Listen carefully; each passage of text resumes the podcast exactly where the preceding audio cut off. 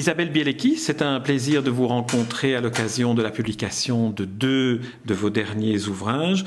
Le premier, un recueil de poèmes intitulé Les jalousies d'Aphrodite, illustré par Michel Grosjean.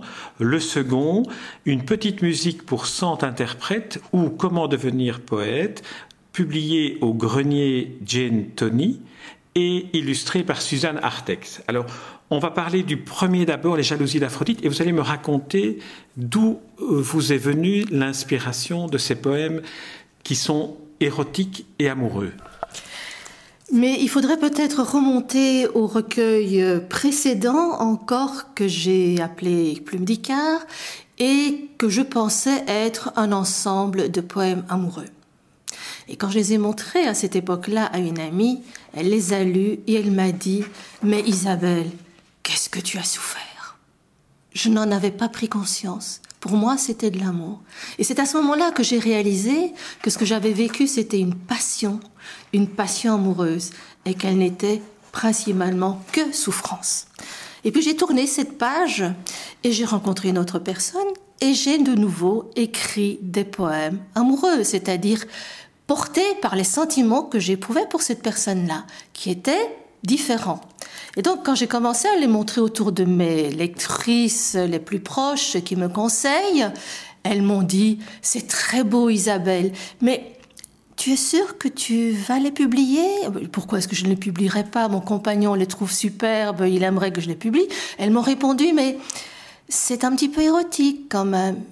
Mais je dis oui, ce sont des poèmes amoureux érotiques. C'est sur l'érotisme amoureux, ce qui n'a rien à voir avec l'érotisme tel qu'il est diffusé euh, sur Internet, tel qu'il est diffusé dans certains livres, qui est souvent de la provocation, qui est une manière d'aguicher euh, euh, le lecteur, le spectateur. Ici, c'est simplement des cris de cœur qui font que, oui, bien sûr, il y a une connotation amoureuse. Je n'ai plus 14 ans. Alors, en lisant, en lisant le recueil, effectivement, on se rend compte de la difficulté qu'il y a à définir. Est-ce qu'on pourrait, je vous propose une, approche, est-ce qu'on pourrait dire que la poésie vous permet d'évoquer la sensation physique de l'amour à travers l'émotion transformée en mots? Mais J'en discutais encore ce matin avec mon éditrice, donc Joël Aubert des éditions Le Coudrier. C'est que elle me disait oui, mais l'érotisme masculin, féminin, quelle est la grosse différence? Je ne la vois pas, me disait-elle. Et moi je dis mais si, il y a une différence. Moi, quand je relis euh, les, grands poètes français, Apollinaire, Verlaine euh, et, et tant d'autres qui ont écrit des textes très érotiques, le regard a un rôle extrêmement important. Alors que moi, il me semble que ce sont plutôt les autres sens qui entrent en jeu quand il s'agit de la femme, en tout cas moi en tant que femme, la peau, tout ce qui se vit de l'intérieur et qui vit, qui n'est pas passivité, mais qui vit et qui réagit au contact de l'autre personne. Donc oui, la poésie permet d'exprimer autrement que par du voyeurisme ce qui se passe à l'intérieur de la personne qui aime et qui réagit avec son corps, sa matière. Nous sommes, nous ne sommes pas que pur esprit en amour. Hein. Donc la notion de sensation exprimée par la poésie vous convient? Oui, tout à fait. Tout à fait. J'apprécie beaucoup cette expression et elle correspond bien à ce recueil parce que c'est vrai, je me suis posé beaucoup de questions. Isabelle, vas-tu éditer ce recueil? Quelle est l'étiquette qu'on va te mettre sur le front? C'est c'est un choix qui était euh, qui n'a pas été évident à, à, faire et il a fallu les encouragements et de mon compagnon et de certains de mes amis et de mon éditrice et puis de mes lectrices et de mes lecteurs. Les hommes réagissent d'une autre manière euh, pour assumer, on va dire. Finalement, ce sont des cris de l'âme, ce sont des cris du cœur, c'est de la poésie. Ça, cela m'est venu, euh, mais du fin fond de moi-même. Euh, voilà, après le départ de mon compagnon, et il y en a eu toute une série que j'ai bien sûr après agencé pour en faire un récit, le récit de Nuit. Mais ça, c'est un travail qui vient après. la majorité des poèmes ont été écrits avec, voilà, avec cet être en nous qui écrit quand nous sommes possédés par lui. Alors, il y a, c'est un recueil, il y a une certaine, il y a une continuité dans, le, dans, l'acte amoureux finalement qui est raconté de poème en poème au fur et à mesure où le, recueil se, se déroule sous les yeux du lecteur. Vous dites vous-même que la poésie érotique masculine est davantage voyeuse que euh, ressentie. Il me semble, finalement, c'est à eux de répondre à cette question. Moi, c'est l'impression que j'ai eue en lisant les grands poètes euh, que j'ai été consulté euh, sur Internet. Mais et, c'est aussi comme ça que, que, je l'imagine, que je le perçois quand on voit tous les tous les films où il y a une connotation érotique. Je parle pas de des films pornographiques, hein, mais je parle des nombreux films où il y a des scènes, etc. Ce sont souvent des hommes qui font ces films et il montre. Euh, c'est vrai que c'est difficile de montrer ce qui se passe à l'intérieur de l'âme. Le ressenti physique est très difficile à, transmettre autrement que par des mots. Ou bien alors il faudrait chauffer la salle trop fort ou créer des courants électriques ou que sais-je pour provoquer une réaction purement euh, charnelle. Mais bon, c'est voilà, c'est une question qui reste posée. Je dois dire, je suis ouverte à, ce genre de débat, mais j'aimerais faire une petite, une petite parenthèse. C'est que euh, dans, dans, la foulée et de manière euh, euh, parallèle, en rejoignant ce, ce, travail, j'ai créé un groupe de, de, de trois poétesses euh, nous sommes de trois âges différents, de trois conditions différentes, de trois formations différentes, et je les connais pour avoir déjà lu certaines de leurs œuvres. Et elles ont aussi écrit sur le même thème, j'insiste, l'érotisme amoureux. Mhm. Donc, partant d'un sentiment d'amour, et j'ai créé un petit groupe que j'appelle les Saintes Nitouches. Et nous nous, nous nous sommes rencontrés une bonne douzaine de fois pour discuter euh, de nos textes, de nos, surtout de nos perceptions de ce grand thème qu'est l'érotisme de la femme, que l'érotisme partagé avec un homme qu'on désire et qu'on aime. Et nous avons fait une, nous avons aussi fait un petit manifeste et nous avons fait une première présentation à Tournai, un spectacle de trois quarts d'heure, donc manifeste et lecture de poèmes qui a rencontré pas mal de succès auprès des gens, je dois dire. Alors vous évoquez aussi, vous évoquiez le côté écriture, les poètes masculins par rapport aux poètes féminins, mais aussi le côté lecture. La lecture faite par les femmes est-elle différente et en quoi de celle de vos lecteurs masculins? Je dois dire que le livre est sorti il n'y a pas tellement longtemps. Donc des lecteurs masculins, euh, je n'en ai eu J'en ai pas eu tellement à part mon compagnon, mais là, je crois que c'est gagné d'avance. Euh, mais euh, les femmes, il y a eu quelques femmes qui ont été un petit peu choquées, je dois dire. Mhm. Surtout la combinaison euh, art plastique et, et, écriture. En fait, je suis, j'ai été très surprise de découvrir que dans l'art plastique, on peut se permettre beaucoup plus de choses, alors que c'est visuel on le voit tout de suite, ça vous saute tout de suite à la figure, alors que par l'écrit, qui souvent euh, se découvre euh, seul à seul, eh bien, les gens réagissent de manière beaucoup plus forte. Et des amis proches que je croyais et dont je connais la vie amoureuse et je croyais extrêmement ouverte à toute forme d'écriture m'ont dit mais tu sais non moi il y a quand même quelque chose. C'est surtout la combinaison qui les a, qui les a dérangés alors que... Ça voudrait dire que les mots sont, comme on en est convaincu, je pense, vous et moi, sont beaucoup plus forts, ont une force beaucoup plus grande que l'image. Oui, c'est ce qui est confirmé par les impressions que j'ai entendues, enfin les, les, les, les gens qui, qui, qui, qui m'aiment, euh, qui me connaissent bien, qui, qui m'ont transmis cette impression. J'étais surprise. J'étais vraiment surprise, alors que ce sont... Euh, malgré tout, ils disent après, c'est très, c'est très, c'est très léger ce que tu exprimes euh, de d'intime. Hein il n'y a rien de choquant, il n'y a rien de dévalorisant, ni pour l'homme ni pour la femme, euh, il n'y a rien de dérangeant, mais on touche à quelque chose. Vous savez, si je compare euh, le plume d'Icare sur la passion amoureuse qui est souffrance et celui-ci qui est sur le bonheur amoureux, eh bien les gens sont moins choqués par la souffrance amoureuse que par le bonheur amoureux. Et ça, c'est vraiment une question qui mérite à être posée dans notre société.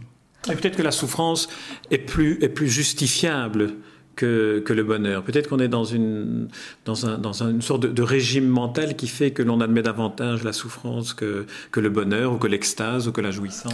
Mais je, me demande si ce n'est pas typique à notre civilisation judéo-chrétienne qui, malgré, malgré euh, euh, les églises qui sont désertées de plus en plus, malgré toutes les possibilités qu'on a de s'ouvrir à autre chose qu'à une voie rigide de sa vie affective, eh bien malgré tout, on reste très marqué par cette culture qui favorise la souffrance par rapport au bonheur. J'aimerais qu'on revienne sur les lecteurs masculins. Je comprends bien que le livre vient de sortir et que, vous n'en mm. avez pas encore eu suffisamment pour, pour euh, en faire une, une, estimation, une évaluation. Mais qu'est-ce que vous attendriez, vous, ou qu'est-ce que vous attendez, vous, de leur lecture? Qu'est-ce que vous pensez qu'une femme poète, évoquant un recueil de poésie euh, le, désir amoureux, le bonheur amoureux, le bonheur érotique. Qu'est-ce que vous attendez dans le regard de l'homme par rapport, après avoir lu vos poèmes? Vous savez, quand euh, j'en reviens toujours à mes deux, complices, les Saintes Nitouches, euh, nous nous rendons compte quand même, surtout moi qui ai connu mai 68, qui ai connu l'émancipation de la femme sur tous les plans, je me rends compte qu'il y a un certain recul en ce moment des mœurs.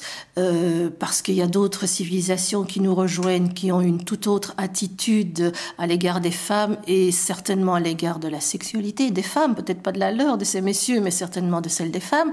Donc il y a euh, des extrêmes en ce moment qui sont en train de s'affronter, un puritanisme exacerbé et puis euh, quelque chose qui est totalement débridé et qui est tout aussi dangereux. Et donc, je voudrais simplement montrer ou rappeler que la norme, enfin pas, pas la norme, mais, mais, le bonheur existe, le partage existe, euh, qu'il y a deux partenaires qui apportent chacun quelque chose et qui reçoivent quelque chose, qui sont en attente de quelque chose, et que ce partage-là est difficile à réaliser et qu'il existe, il faut le rappeler. Ce n'est pas en allant dans un, dans un extrême ou dans l'autre qu'on trouve son équilibre et son bonheur. Finalement, c'est ce que nous recherchons en principe tous, quel que soit notre bord. Alors j'aimerais qu'on dise un mot pour terminer l'entretien sur ce, livre-ci, avant de passer au, deuxième livre que j'évoquais en début d'entretien, sur les dessins, sur les, illustrations. Comment, s'est passée la collaboration entre vous, poète, et l'artiste euh, qui, qui, a réalisé des dessins qui, qui sont euh, en même temps figuratifs et en même temps extrêmement expressionnistes. Et Michel Grosjean est, l'illustratrice de, votre livre. Mais Michel Grosjean est une artiste euh, qui est déjà bien connue euh, en Belgique et peut-être même bien à, l'étranger. nous nous sommes rencontrés tout à fait par hasard. J'ai rencontré un premier artiste, un monsieur, pour lui proposer mon, mon recueil qui n'était pas encore terminé. Euh, c'était Jos Goffin. Lui-même m'a euh, suggéré de contacter Camille Deté, qui lui-même m'a dit oui, bien sûr, mais enfin, ce sont des textes de femmes sur l'érotisme féminin. Je pense qu'il serait plus approprié euh, d'avoir une illustratrice femme également. Et il m'a conseillé de contacter Michel Grosjean. Il se fait qu'à ce moment-là, quand nous sommes rencontrés, donc c'était c'était au printemps de cette année-ci, elle changeait de registre. Elle a beaucoup peint sur la mort, sur Thanatos. Et pour des raisons, disons, familiales, son fils lui avait dit Maman, est-ce que tu ne ferais pas un jour autre chose? Quoi. Donc elle avait décidé de, créer toute une série d'œuvres sur le thème de la maison des roses. Moi-même, j'ai aussi beaucoup écrit sur Thanatos, sur le déracinement, sur la souffrance, sur les séquelles des camps de concentration, sur les, les survivants, sur leurs enfants. Et donc, j'ai aussi changé de registre presque en même temps, un petit peu avant elle. Et donc, quand je l'ai rencontrée, elle était à mi-chemin de son travail et moi aussi. Et on s'est dit, oh, c'est pas possible, c'est le destin qui a décidé de, nous, de nous faire nous rencontrer. Et donc, elle a poursuivi son travail et moi, j'ai approfondi le mien. Peut-être que mon écriture l'a un petit peu influencé, mais moi, je suis convaincue que la sienne m'a influencé puisque j'ai introduit cette notion de jalousie, c'est une certaine violence euh, tout à fait passagère pour créer un suspense dans ces nuits. Sinon, c'est un petit peu trop trop monocorde comme comme comme comme, récit. Et donc, euh, voilà, euh, cette rencontre tout à fait fortuite par personne interposée et le même, la même, le même choix de, de création euh, au même moment a fait que euh, la collaboration s'est faite toute naturellement et avec beaucoup de bonheur. Je suis très heureuse de cette collaboration. Alors, une autre collaboration, un autre livre, c'est la collaboration avec Suzanne Arex pour ce livre intitulé Petite musique pour cent interprètes ou comment devenir poète. Et là, vous inventez une sorte de, genre nouveau d'écriture. C'est comme si vous essayiez en même temps l'aphorisme et en même temps une sorte de leçon de philosophie courte. Écoutez, c'est vous qui le dites. Hein. c'est vous qui le dites. J'apprécie beaucoup cette, euh, cette qualification. Euh, il faut dire que j'ai créé des oulipo sans le savoir. Voilà. J'ai créé un genre poétique euh, que j'ai appelé les stichous et ils sont tous. Alors, précisez, l'Oulipo, c'est l'ouvroir de littérature, euh, j'ai oublié le nom exact de l'Oulipo. Et alors, le, les, Mais c'est-à-dire qu'il y a une contrainte. Hein, il y a une contrainte euh, qui. Euh, bon, il y a différentes sortes de contraintes. Il y a des, bah, des gens, qui, qui, des écrivains qui ont écrit des livres entiers sans y mettre la voyelle E. Hein, puis d'autres. Moi, c'est Georges Perec, la disparition. Voilà, c'est ça. Et puis, et puis j'ignorais tout ça avant de les, de les écrire moi-même. Il faudrait peut-être ajouter le fait que pendant 27 ans, j'ai travaillé pour une société japonaise. Et donc, euh, je suis, je les connais très bien en tant que personne, en tant que caractère, en tant que fonctionnement psychologique. J'ai lu beaucoup de romans euh, japonais, enfin traduits en français, bien sûr. Et donc, euh, je me voyais mal. Euh, J'avais des courts poèmes que je voulais, dont je voulais faire un recueil. Je me voyais mal les affronter, affronter leur sourire en leur disant j'ai écrit des haïkus. Euh, je ne pense pas personnellement que euh, nous avons la le même fonctionnement social, le même fonctionnement psychologique, euh, le, même, euh, le, même rapport à la société ou à l'individu. Nous sommes des grands individualistes. Eux, l'individualisme est presque une tare. Hein, c'est un défaut. Ce n'est pas fort apprécié en société. On peut l'être à 15, 16, 17, 18 ans, mais au-delà d'un certain âge, ce n'est plus acceptable. Donc, il y a, y a, toute une série de choses liées à leur caractère, à leur psychologie, sans parler du fait que euh, la, la, calligraphie est liée aussi euh, euh, au haïku. Euh, tout se fait dans un esprit zen, dans un, un grand mouvement euh, bien bien coulé, bien développé, et donc je ne me voyais pas les affronter en leur disant j'écris haïkus, euh, comme le font d'autres personnes autour de moi, et je les admire pour le faire, ce sont des très jolis textes, euh, mais je voulais faire quelque chose de différent, voilà. Et donc euh, j'ai commencé à rassembler dans mes différents cahiers un grand nombre de textes courts qui se suffisaient à eux-mêmes. Ils faisaient deux, trois, quatre lignes, et je ne voyais rien qui pouvait y être ajouté. Et donc, ben, vous savez, on chipote, on chipote. Je devais, je suis secrétaire générale du Grenier Jeanne Tony, euh, qui est un cercle de poésie et de littérature.